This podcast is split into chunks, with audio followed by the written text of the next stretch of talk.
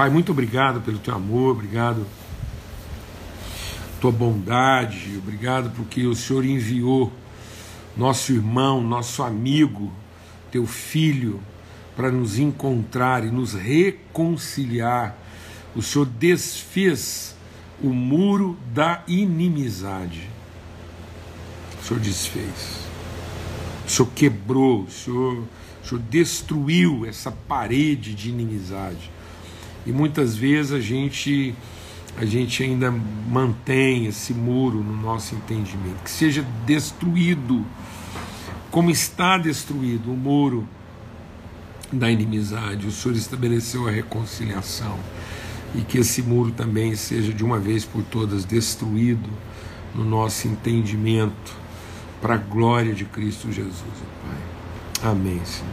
Amém. Então, muitas vezes nós estamos querendo tratar as coisas por cima ou através do muro da inimizade.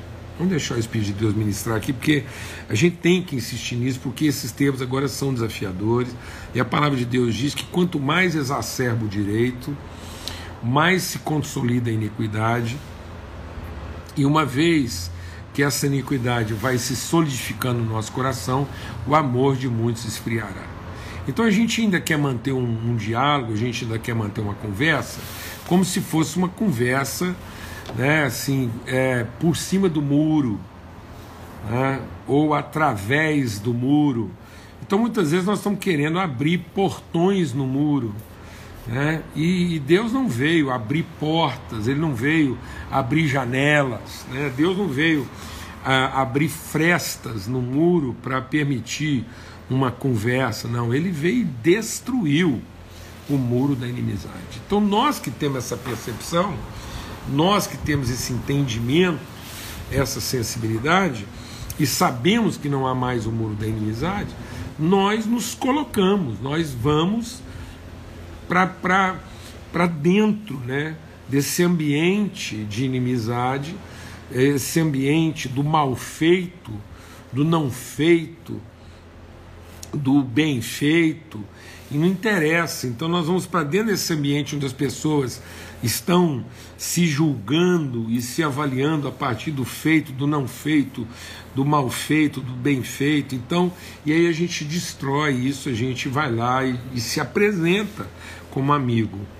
E a questão é que Jesus é amigo, ele é amigo de Judas. A questão não é se ele é amigo ou não é amigo. E a gente tem esse medo, a gente tem medo de se declarar amigo e a pessoa falar: ah, mas e se o outro não for amigo? Não, nós somos amigos, porque nós sabemos que o muro da inimizade foi desfeito. Agora, a gente não sabe quem vai querer ser nosso amigo ou por quanto tempo alguém vai querer ser nosso amigo ou se alguém de fato vai nos ver como amigo, mas que nós somos amigos, então a gente vai como amigo, ama como um amigo, oferece a vida como amigo, porque o muro foi quebrado. Agora, lá na cruz ficou provado que enquanto um queria amizade, o outro queria salvação. Então, às vezes as pessoas me perguntam certas coisas polêmicas, e às vezes elas não estão perguntando como um amigo pergunta, outro um amigo para ter uma conversa difícil. Às vezes as pessoas perguntam como quem está querendo ser salvo. Então, às vezes, é, e a pessoa que, que vê o amigo apenas como objeto, meio de salvação, não é amigo, é interesseiro, é fã. Então, às vezes, você está confundindo né, um fanatismo, uma ideologia. Às vezes, você, você não ama as pessoas, você apenas você se interessa e se dedica a relações que sustentam a sua ideologia.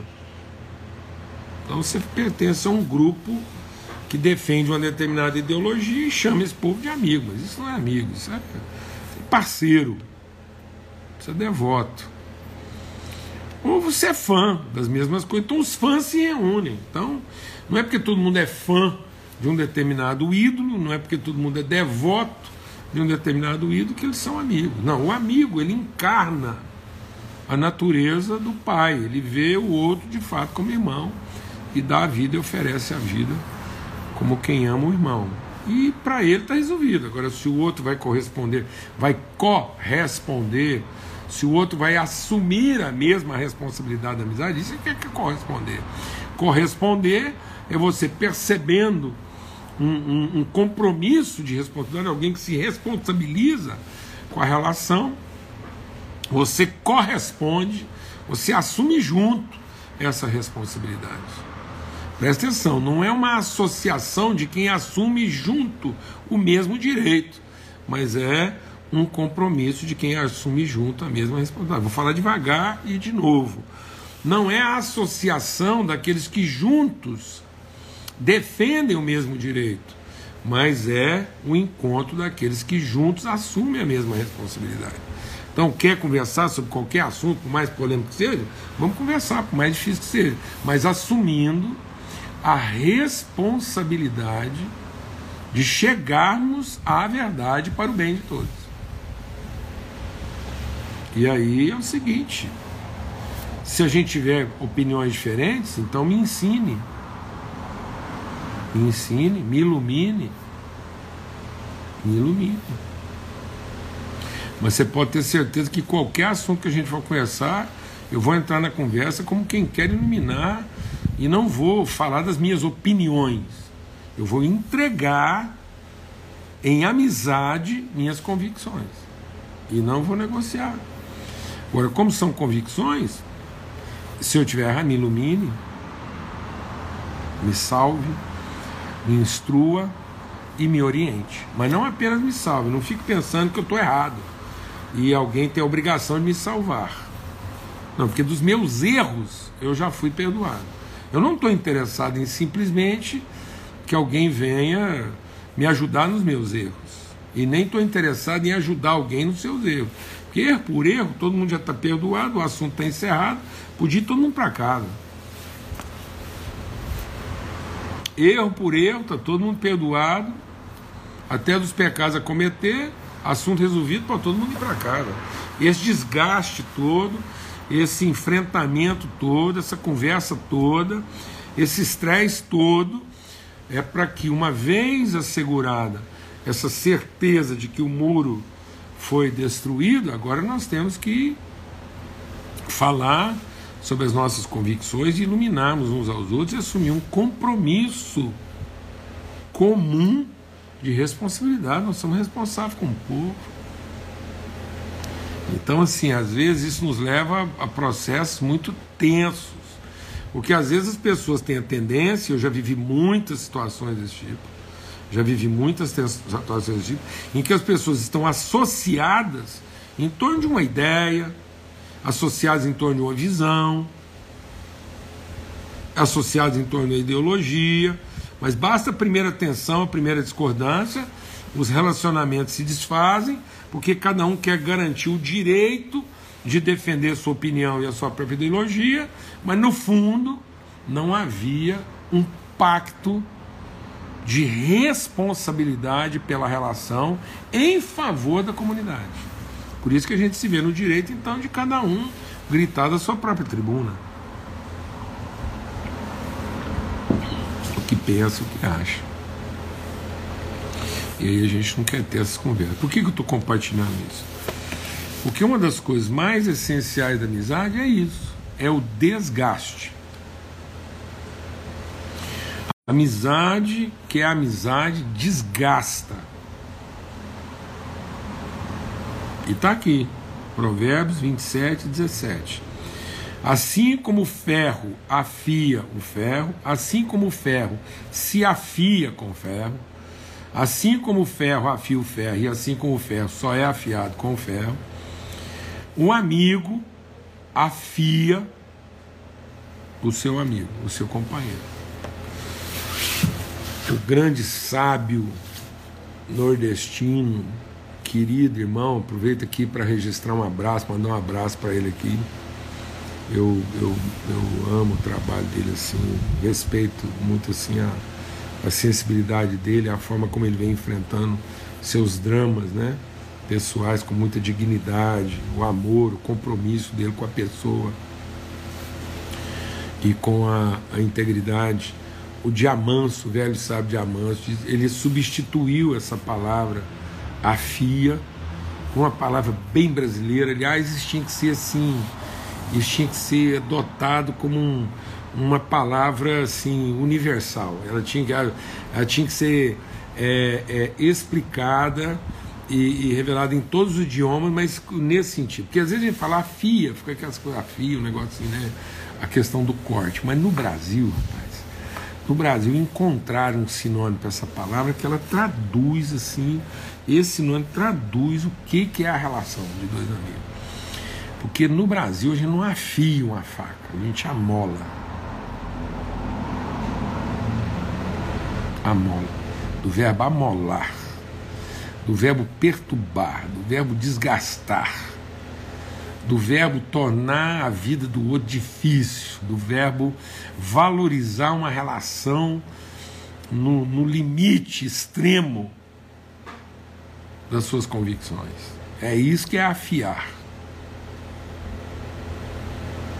Lá no interior de Minas, a gente falava assim: você vai amolar tanto, você vai afiar o cara tanto que ele vai ficar tinindo tinina que o cara vai ser assim, ele vai, ele vai brilhar, ele vai cortar assim com a navalha, ele vai ficar na plenitude do seu ministério e da sua vocação. É isso que um amigo faz.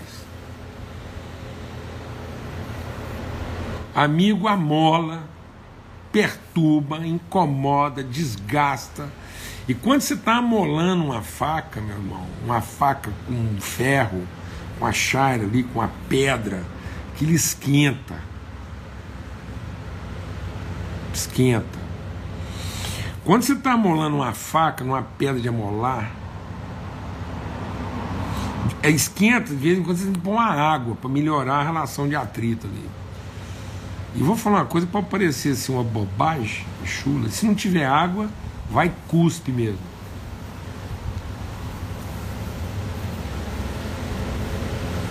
Entendeu? Ou não? Numa relação de amizade, se não tiver água, vai saliva mesmo. É isso mesmo. Tem hora que eu acho que Deus fez o barro com a saliva. É uma coisa de natureza é uma entrega, é, um, é, um, é uma coisa assim que você está pleno. Porque você, você tem compromisso em ajudar o outro à plenitude. À plenitude. Então, é, não existe esse negócio de assim, ah, cuidado com seus amigos, hein? Vê lá se são amigos de verdade. Não tem amigo de mentira. Falar devagar. Não tem amigo de mentira. Não tem amigo do mal.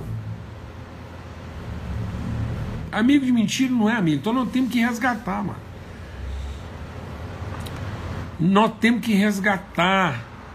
Nós temos que resgatar eu só estou pedindo para eu cortar o vento aqui, está incomodando o sonho. Nós temos que resgatar. Ah, não, ele falou, corta até o vento. Eu já, eu já entendi outra coisa, tá vendo, amigo? Valeu, tá vendo? Eu já estava até desligando meu aquecedor aqui em favor do amigo, mas corta até o vento. Então, assim, o, o amigo, o amigo, amigo, amigo, nós temos que resgatar isso. Nós não podemos ficar é, diminuindo nós não podemos ficar diminuindo a, a, o valor, a expressão, em função daquilo que não é referência. Não tem amigo do mal, não tem amigo que não presta. Então Jesus é o amigo de Judas. E Judas não quis ser amigo de Jesus. Porque não aguentou a prensa, o fogo, a amolação. Não tem melhor amigo. Amigo. Porque para ter melhor amigo tem pior amigo. Como é que é um pior amigo? Não tem. Não tem um falso amigo. Porque amigo revela tudo isso, revela verdade, revela plenitude, revela compromisso. Bem, por isso, meu irmão, deixa o Espírito de Deus ministrar o nosso coração, a gente já compartilhou sobre isso aqui. O esforço último do Satanás é separar amigos.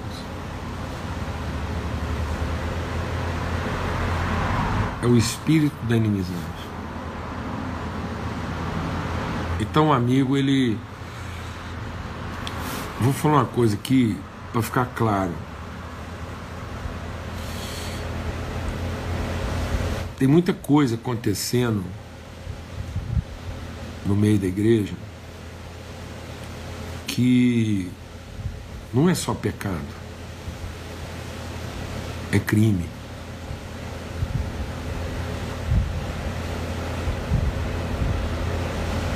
É crime. Pecado, irmão, já falei aqui, está resolvido. Pecado já está perdoado. Pecado já está perdoado. Agora, quando um crime, uma violência, um abuso acontece, como de novo a gente está enfrentando uma situação muito próxima de nós,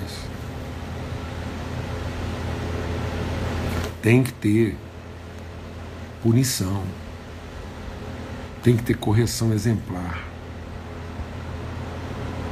E às vezes, quando a gente vai corrigir essa pessoa, confrontar, Muitas pessoas acham que a gente está fazendo isso por inimizade, não é não. É por amizade. E às vezes o processo de pecado continua na vida dessa pessoa porque ele não teve amigos. Porque um amigo mesmo vai lá e aquele amigo, o, o amigo, amigo, na pura definição da palavra, ele denuncia o criminoso e visita ele na cadeia. Mas ele não é conivente, ele não é omisso,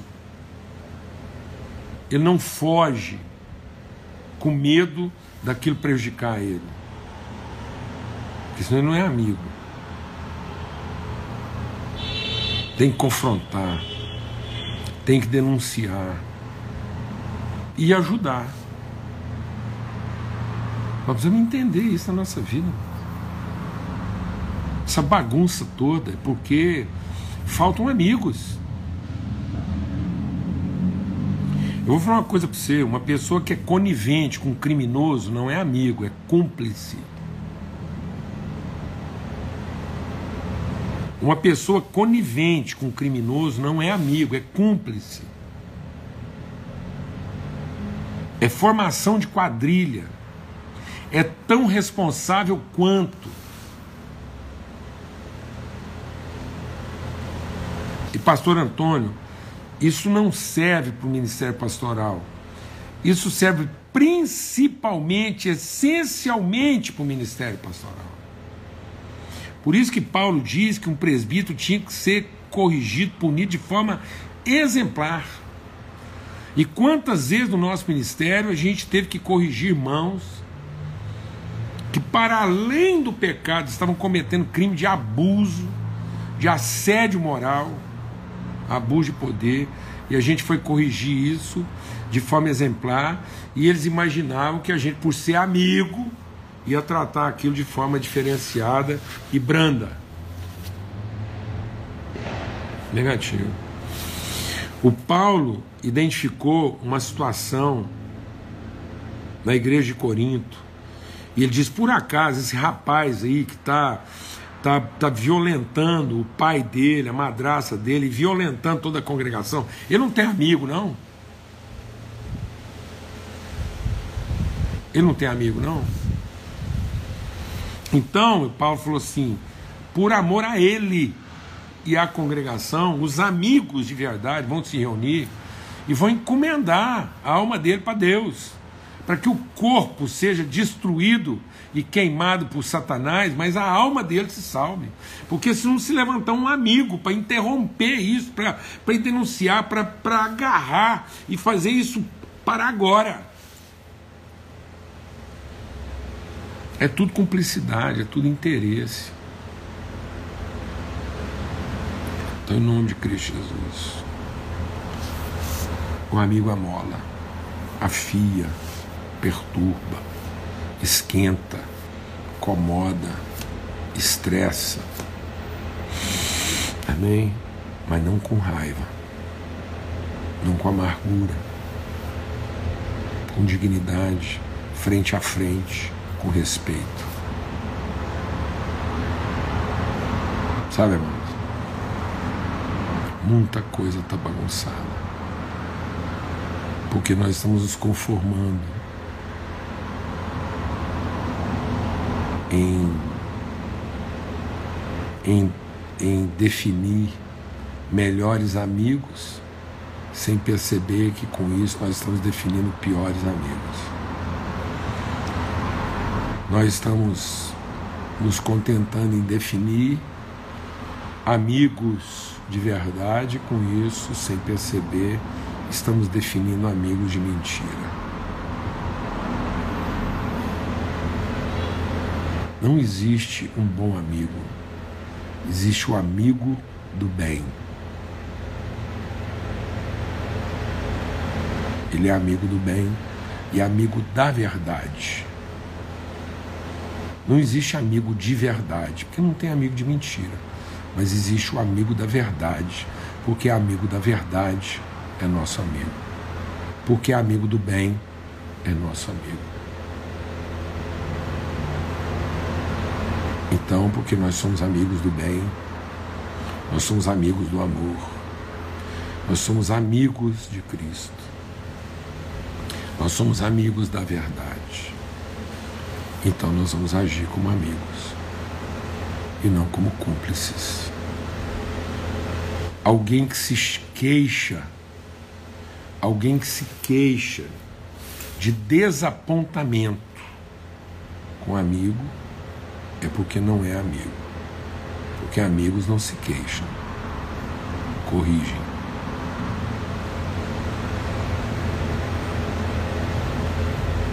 Amigos não se queixam, corrigem, exortam. E se preciso, punem. Mas não murmuram, não se vitimizam, não se queixam Amém. Glória a Deus, aleluia. Muito bom, privilégio estar aqui. E a gente até avançou um pouquinho aí do horário, mas está na paz. Fica na paz, o amor de Cristo. E seja sobre todos e que a gente possa ser tomado mesmo desse espírito de amizade e tenha toda a disposição de amolar, esquentar, amigo Silfane, ele falou assim, por isso que eu te amolo. Ah, o Silfane, ele acha que amola. Quem amola é o cachorro dele, mas ele não, o Silfane é, é doce, é bendito, é querido. Então, em nome de Cristo Jesus, o Senhor, um forte abraço para todos aí, fica na paz. Até amanhã, se Deus quiser, tá bom?